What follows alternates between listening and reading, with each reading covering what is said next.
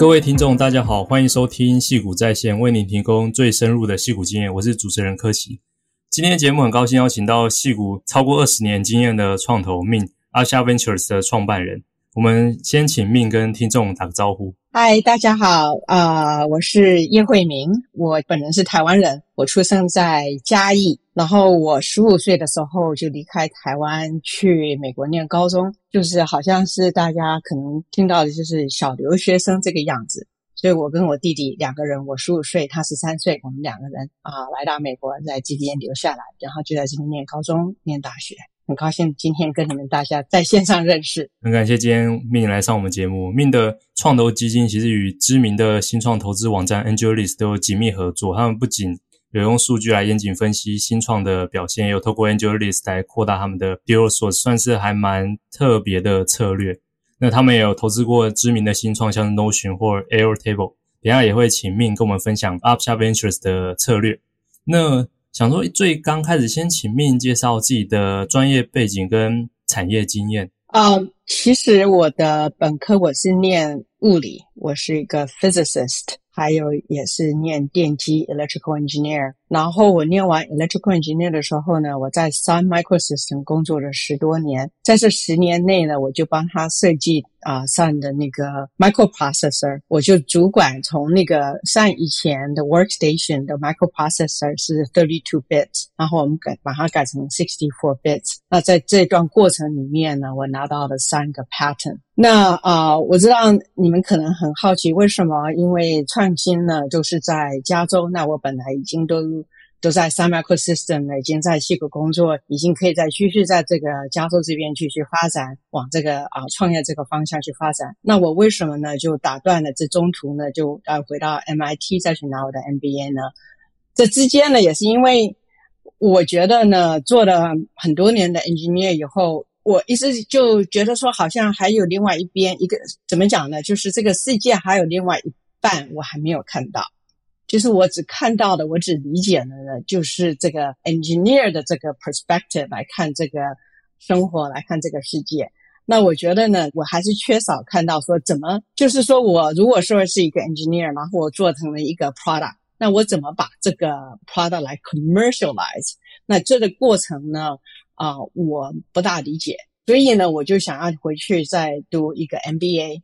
那为什么选 MIT 呢？也是因为我觉得。我还是不能离开科技这方面太远，因为我本身还是是念物理，我本身是念电机。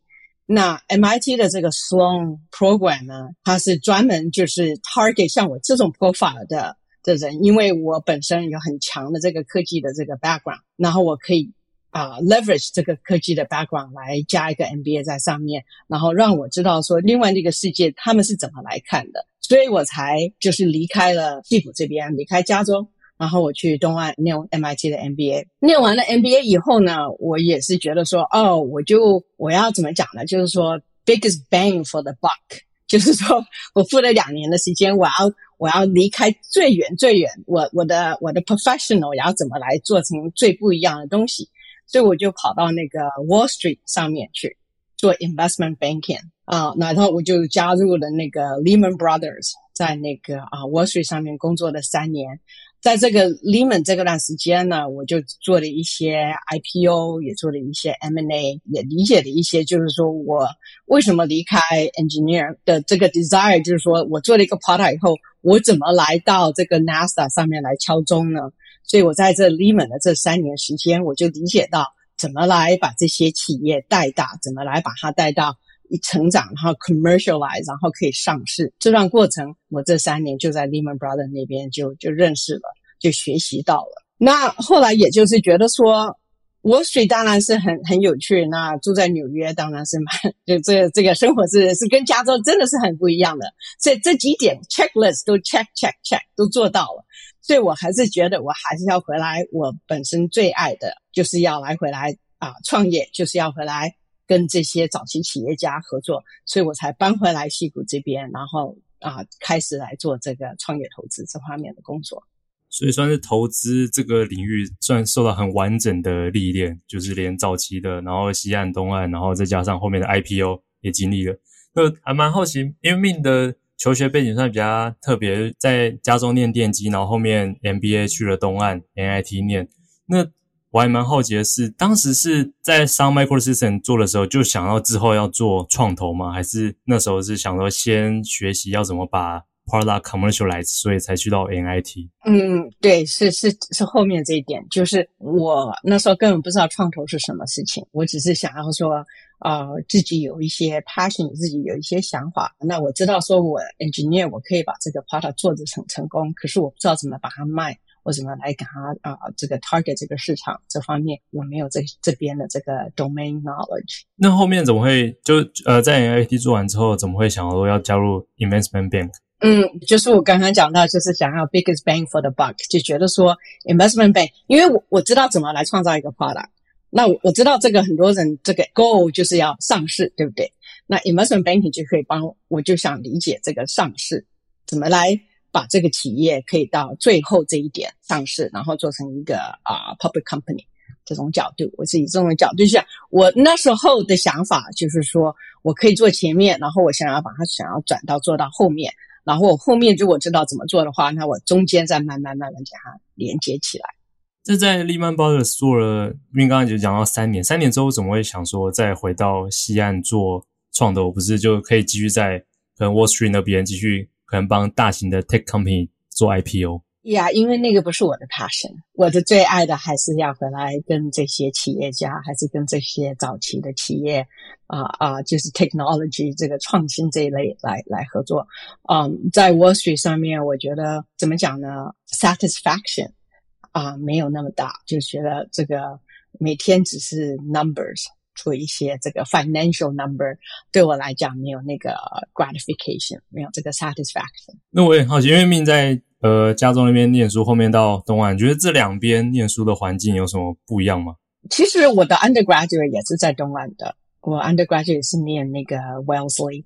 啊，在 Boston，那我觉得东岸跟西岸的学校当然是很很不一样。其实有些美国人都开玩笑说，加州可以独立成成他自己一个 country，因为加州跟其他的美国很多地方都是很不一样的。我觉得加州的这个啊、style 是比较开放，比较 accepting，可以接受很多很多不一样的 angle、不一样的 opinion、不一样的 option。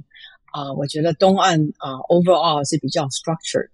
不过，我觉得 MIT 是一个啊、很好很好的 innovation hub，所以呢，在那边呢，我觉得我没有失掉这个啊、innovation，就是创新这方面的这些 spirit，就是这个创业的精神。我自己是很好奇一个问题，因为可能像我们这边做台湾跟美国的连接，或是看一些很多文章会说，那种真的在矽谷当地长大，那种土生土长矽谷人，然后可能在那边也念书，在那边的人脉会比较丰富。但 Min 这边会觉得说，假如当时你在上 Microsystem 做完，然后你去你在加州继续念 MBA，跟你去东岸念 MBA，你的那个人脉累积会不一样吗？应该是会有不一样吧，因为反正，you know，没有走过的路，我也不知道会怎么样。当时我也是可以留在加州的，当时我也有加州的这个啊 MBA 可以可以来选择，不过我就选择了到东岸这条路。可是我觉得从西岸去东岸，然后又回来西岸。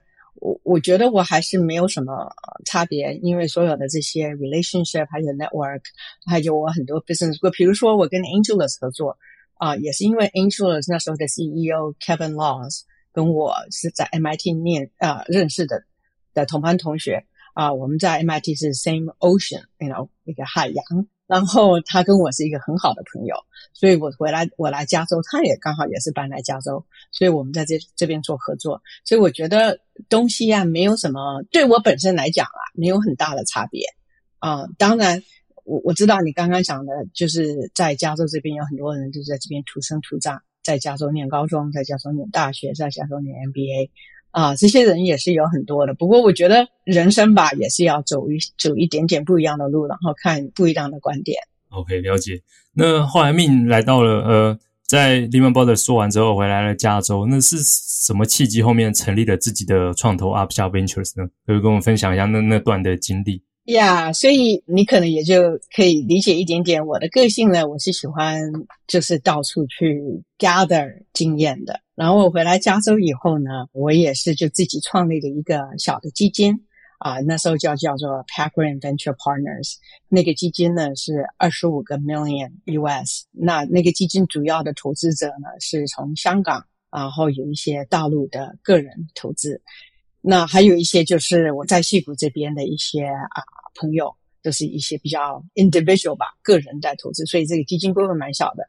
那这个基金呢，也那时候我的想法就是。第一次想要想到要跨境来做投资，因为很多 LP 是从，就比如说香港是那个 Hong Kong Telecom 投到我们这个基金，那他们想要的就是说透过这个基金来看到西谷这边的一些创新的 innovation 的这些 company，所以这个是一个第一家，就是这个基金可以从就是说 A 想那边拿到 capital，然后来到美国这边投资。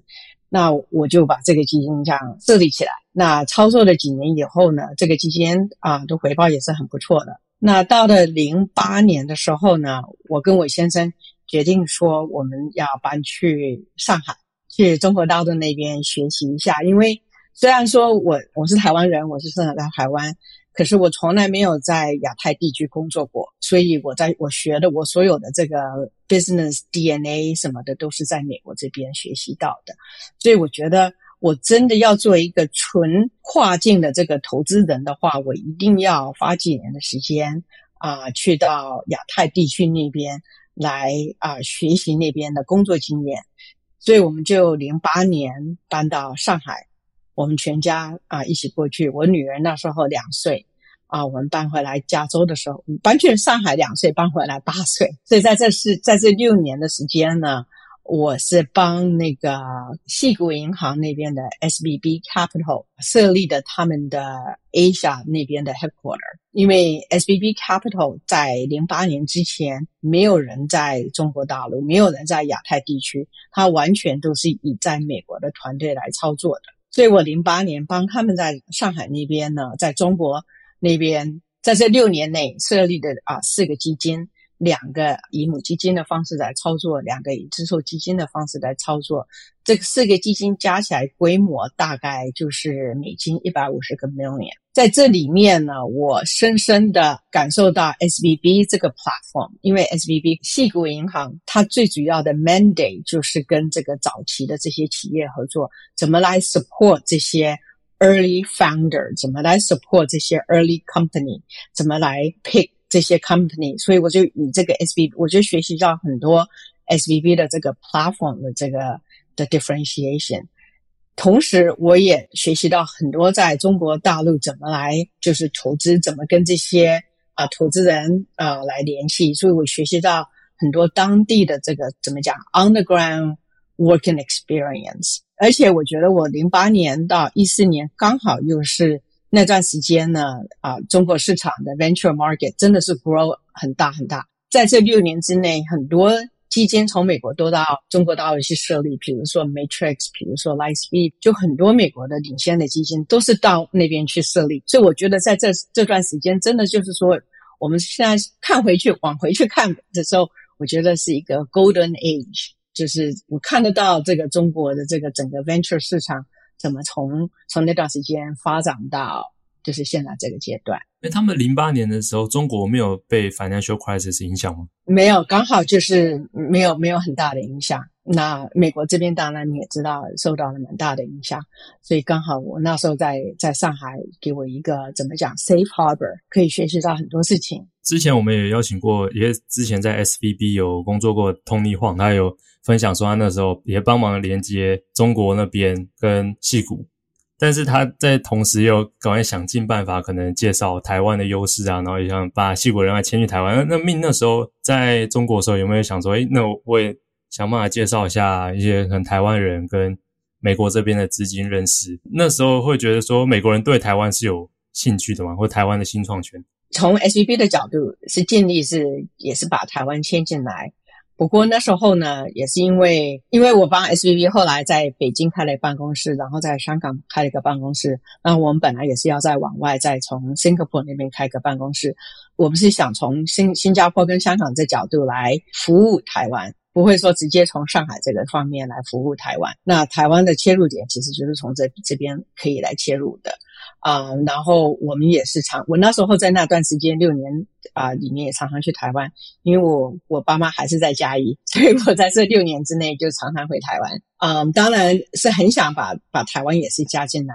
那你刚刚问我说啊、呃，对台湾有没有兴趣？当然大家都是对台湾是有兴趣，因为台湾有很多 resources，然后台湾有很多 capability，只是 the question is not。If Taiwan has resources, the question really is how to incorporate Taiwan into the whole big picture. 啊、uh,，所以这个都是 constant，都是在策划。嗯，那 Min 后面 SVB 结束之后就回到加州嘛？在之后呢？为为什么回到加州呢？之后为什么会创立 Upshot Ventures 呢？对，因为呃，二零一四年的时候，我们又就决定回来加州。最最主要也是因为我女儿那时候也八岁了。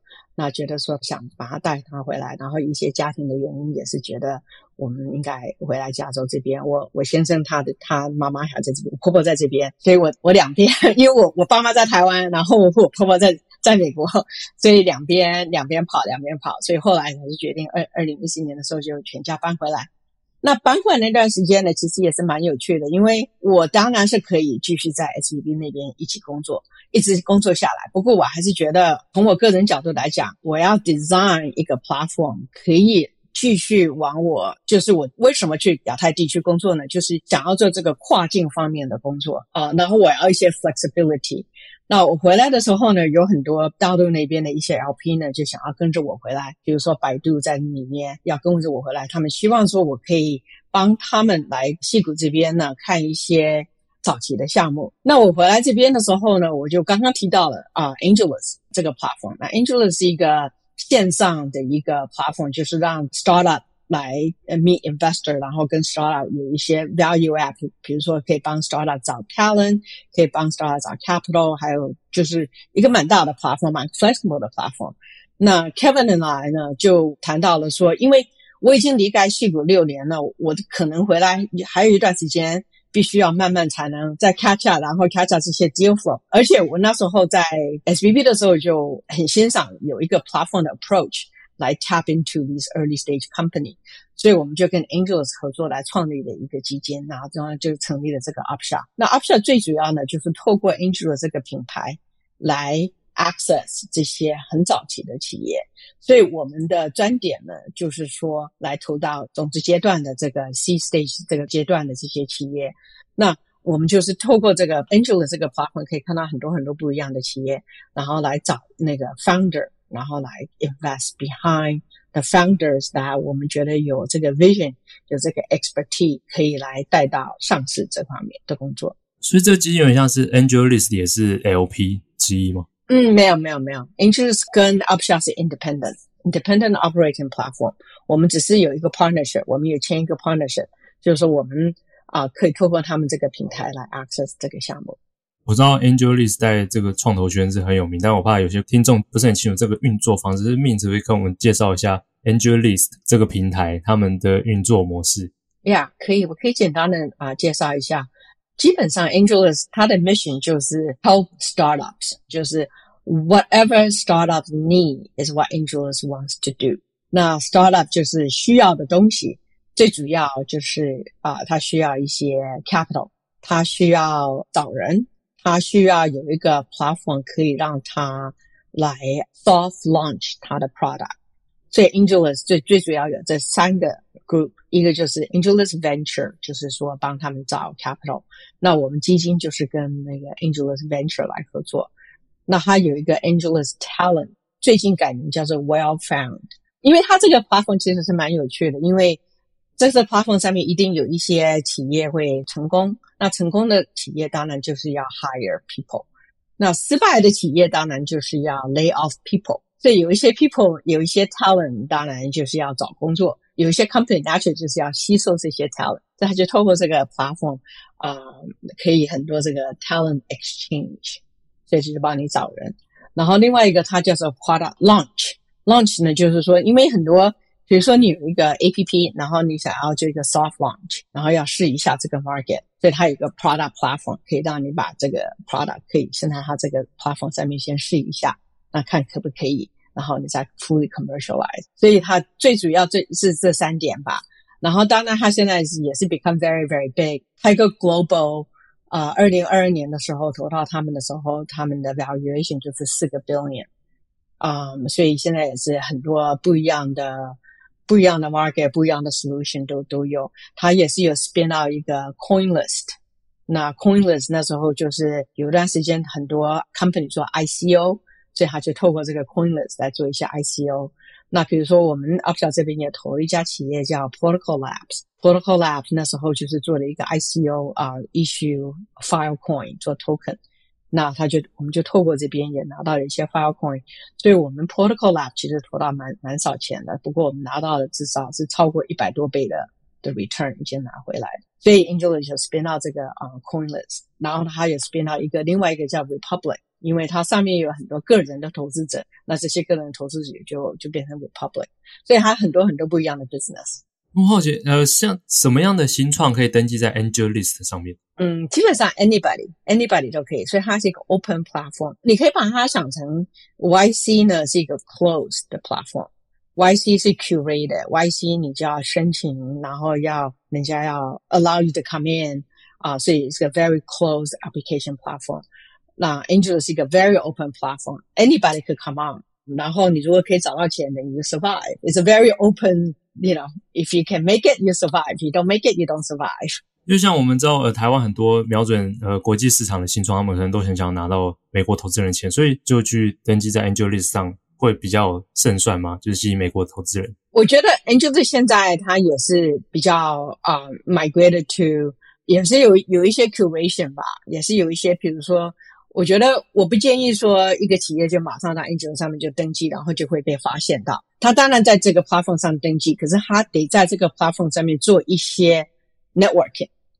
他得在 Angel 上面也要找到说是哪几个投资人在投资这些企业，不是说登记上面然后然后钱就过来了。你还是要 do work。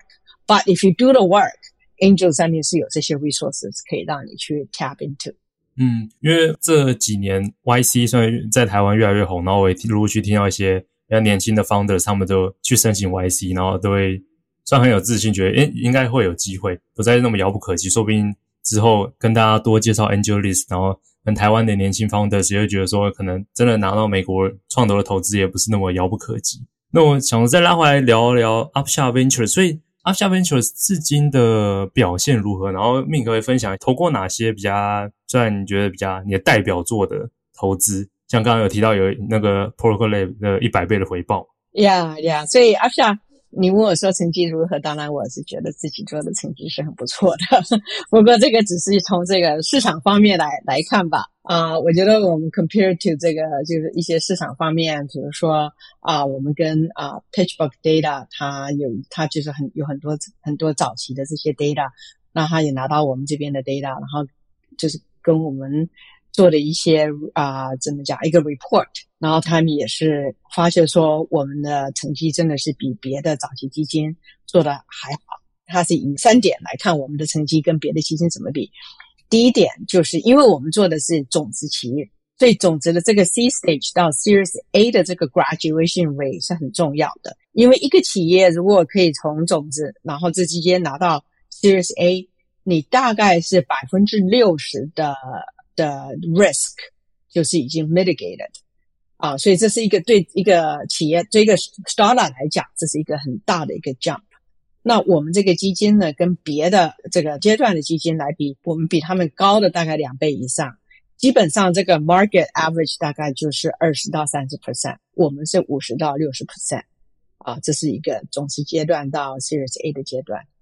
然后另外一个就是这个独角兽吧，大家都是想要来来 hunt 这个独角兽，大概几个人找到几家独角兽。我们这个基金啊，比别的基金有 higher。这个独角兽的来看，刚刚讲到的 Protocol Lab 是之一，然后你刚刚我觉得你记得你刚刚一开始的时候也提到 Notion，也有提到这个 Airtable，这些都是独角兽。然后还有另外其他基金，比如说我们投的一家企业叫 Boom Supersonic，是一个 Supersonic 的这个 airplane。那这最近呢，我们刚刚 announce 跟这个 Middle East 那边的 Open Wealth Fund，他刚刚十月初的时候也投进来这家。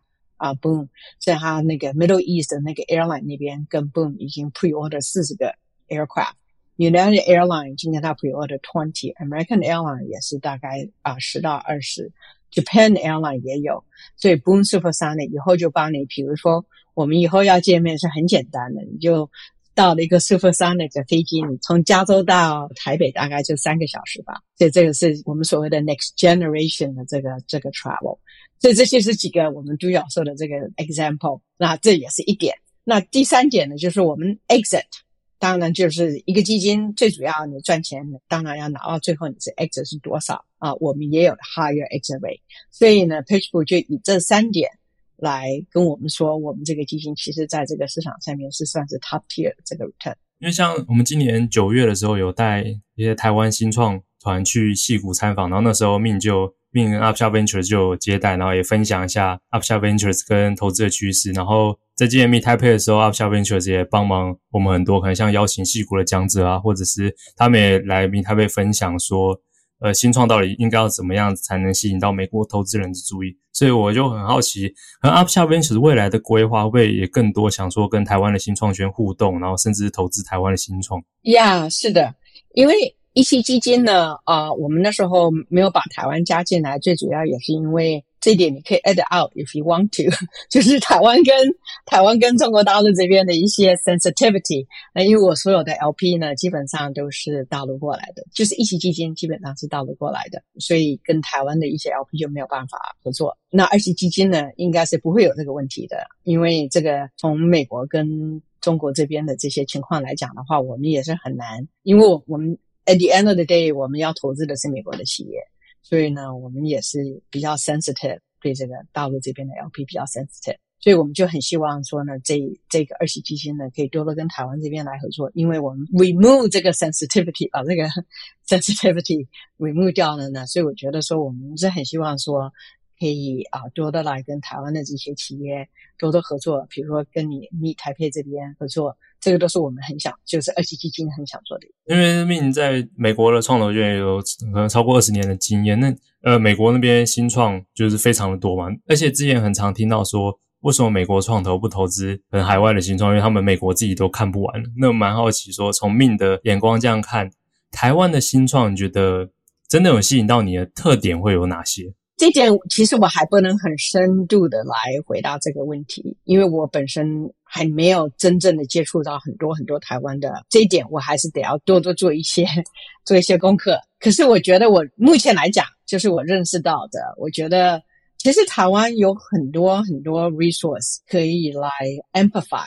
比如说我讲的这些有可能不大对，因为我刚刚讲到这是我很初步的初步的这个这个理解。我觉得台湾好像本身还是觉得应该是用硬体来做一个 differentiation。我觉得不需要 limit 在这个硬体里面。我觉得一些 talent 都是已经可以，就是完全以这个 software 方面来发展，以这个啊、SaaS 方面来这个 model 来发展。因为我觉得台湾的一些 talent 是有到这个 world class，所以应该是可以不要用这个 hardware 来做一个 handicap。I feel like 你可以就直接往这个 software 这方面来发展。那我认识的几家啊、企业呢，我觉得一点点而已。可是我觉得他们的这些怎么讲呢？Entrepreneurial spirit 是是很强的。那我还没有看到的就是对这个失败来怎么来处理，因为我觉得毕竟这个市场还是很早。那为什么戏谷这边的市场我觉得是很 mature 呢？就是因为已经有很多 serial entrepreneur 失败了好几百次。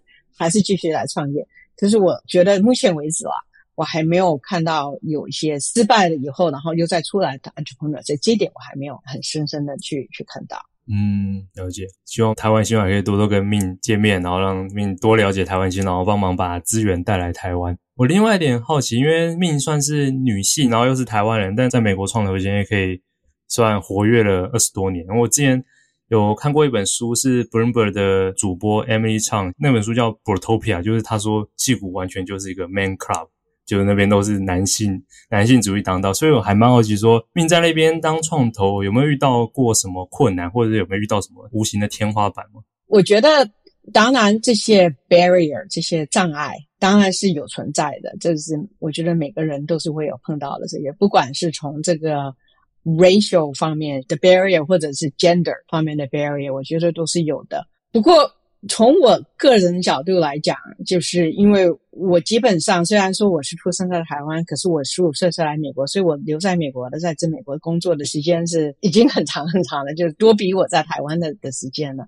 在这之间，我觉得 the best approach against 这些 barriers 就是怎么讲？我觉得我需要 amplify 我自己的 difference，不是要 shy away 我的 difference。我觉得要 amplify，就是要把自己的 difference 来扩大。我虽然是女性，可是我觉得我要 embrace I'm a woman investor。我觉得我的 woman 的 investor，我带了不一样的这个 perspective，不一样的这个这个 differentiation 来到这个，不仅只在 boardroom 上面啊，还是一些 all levels of conversation。我觉得我带进来的啊东西是不一样的，就我不会 shy away，我就 amplify。对，这就是我的看法。我虽然是嗯，就是台湾人。那当然，在这边还是以这个台湾人还在这边还是一个 minority。可是我我你看，我可以去去中国大陆那边募集到这么多的基金，我可以在台湾跟你这边有一些这个 special relationship。我有这么多台湾的资源，我可以带进来，所以我觉得我要 amplify 这个台湾的资源，从我这边来把台湾带进来。所以我不会 shy away。所以我就我觉得这是最好的一个怎么讲 approach。要不然的话，我就我就。待在家里，觉得说，哦呀，外面就是一个 men's club，那我怎么来处理？我觉得 I don't even think about it。那命在矽谷那边有遇到一些比较，你比较觉得，诶，怎么会这样子的状况？有没有那种案例是可以分享？Yeah，of course，一定会有。不过，我觉得我不会把它放在心上，我就 ignore。我觉得这个就不是需要我去，我就不管。yeah,，我的我的看法就是我，我 I just amplify，I amplify my difference。我另外好奇的是，因为聊过很多，可能就是从小去美国留学的小留学生，那他们因为毕竟也不是在美国长大，可能十岁或是小学的时候去，那时候会不会觉得说你也没办法融入他们，然后遇到这种状况？呀很多状况。我那时候我跟我女儿说，我觉得我没有一个语言我可以说没有口音的，因为我在我在在美国这边讲英文，他们有时候听了一下就还是觉得说哦。Where are you from？因为我还是有一点点口音。那我回那个台北搭计程车，计程车司机问我说：“小雪，你是哪里人？” 因为你的口音听起来不像这边的人。然后我回嘉义，我跟我妈妈跟我那那我说台湾话，他说：“啊，你台湾味那怪怪的。”所以我觉得我没办法，我就是一个 melting pot，因为我所有的语言，我台湾话还有国语跟英文三个都有口音。但还是不会影响 Min 可能在美国发展。我觉得我不会让他来影响我自己的发展。那我很好奇说，假如在美国发展的人，他可能就遇到这种，不管是 racist 或是就是打不进美国的圈子，因为他可能觉得啊，你口音就跟我们不一样，你不是美国人，你这样会会怎么 encourage？不管是 founders 啊，或是在那边留学的台湾人，我真的觉得说，现在已经比我那时候来美国的时候，现在已经是好很多了。我觉得现在很多人。没有口音的人都假的要有口音，因为你看一下这些很多成功的这些 founder，基本上都不是美国人的，所以没有口音的人也是想要有口音的，所以我觉得是好很多的。不过最主要怎么讲呢？不要不要害羞，不要不要觉得说这是一个缺点吧，你要把它想成是一个优点，你要把它想成说你的口音是别人没有的，你把它想成是你自己的优点。啊、那当然，我觉得投资呢，创业呢，at the end of the day 是一个怎么讲，people business，是一个人跟人之间的一个 business，所以你要有一点点，英文讲的是 EQ 吧，emotional IQ，我不知道中文怎么讲，情商，中文还是情商。我觉得有成功的 entrepreneur 还是要有很多很多的 EQ。有些人说 Elon Musk。没有什么 EQ，因为他跟人没有办法处得好。可是我觉得他的 EQ 是很大的，他知道他要跟什么人讲什么样的话，可以去拿那些人的钱。那他跟什么人讲什么样的话，让他们来买他的这个车子。所以他的 EQ 是很高很高的。所以，所以我觉得 at the end of the day 是人跟人之间的一些怎么讲沟通吧。所以。你不要觉得说是什么 IQ 啊，还是口音啊，还是这方面的，最主要就是你的 EQ。那 EQ 呢是没有语言的，EQ 是你的 body language，是你的怎么来理解别人是想跟你沟通什么。OK，了解。我这边最后一个问题是想请教命觉得会建议台湾新创圈怎么做，可以再更进一步加强与矽谷的连结？因为其实台湾这边还蛮努力，不管是各个民间加速器啊，或是像我们媒体，然后或者政府也各种计划，就是想要把台湾的创业家送去矽谷，或是有有连接两边的资源。那命这边观察说，还可以怎么做来加强这个连接，或者是观察到说，我随便几句，说不定以色列他们可能在在当地真的很厉害，很会连接以色列新创到西谷，或者是印度之类的。呀，yeah, 这点其实啊我也花了很多时间来来想这一点，因为我刚刚提到的，就是我新的这个基金呢，就是很希望跟台湾这边有合作。那啊跟台湾这边合作的话，当然我的基金还是 at the end of day 还是得要赚钱的。所以呢，要投进去的的企业呢，啊就是这个 startup，我当然是希望说是一个很好的结果。我有几个几个想法吧，我觉得第一点还是得要 focus on 这个市场。市场的这个 definition，因为台湾本身的市场 domestic market 是很小，所以你没有办法，你说你是一个 startup，然后你你就 target 台湾而已，你的市场是太小了。可是你又不能说哦，那我就 target 美国市场，觉得那又太远了。我觉得一个 startup 一定要有一个 focus，startup 的成功跟失败最主要的就是 focus 跟 execution。所以我觉得台湾可以 define the market in Taiwan and something else, and that something else could be，比如说，就拿新加坡做个比方吧，新加坡比台湾还小，可是新加坡的这些 startup，他们他他们的 market 就是 Southeast Asia 啊，然后他不是就就说哦，我就 South Southeast market，然后我没有办法去 execute，他可以 execute，所以我觉得台湾最需要的就是要把 expansion of the market definition。台湾的 startup 最主要，你是要台湾 plus what？台湾 plus 什么？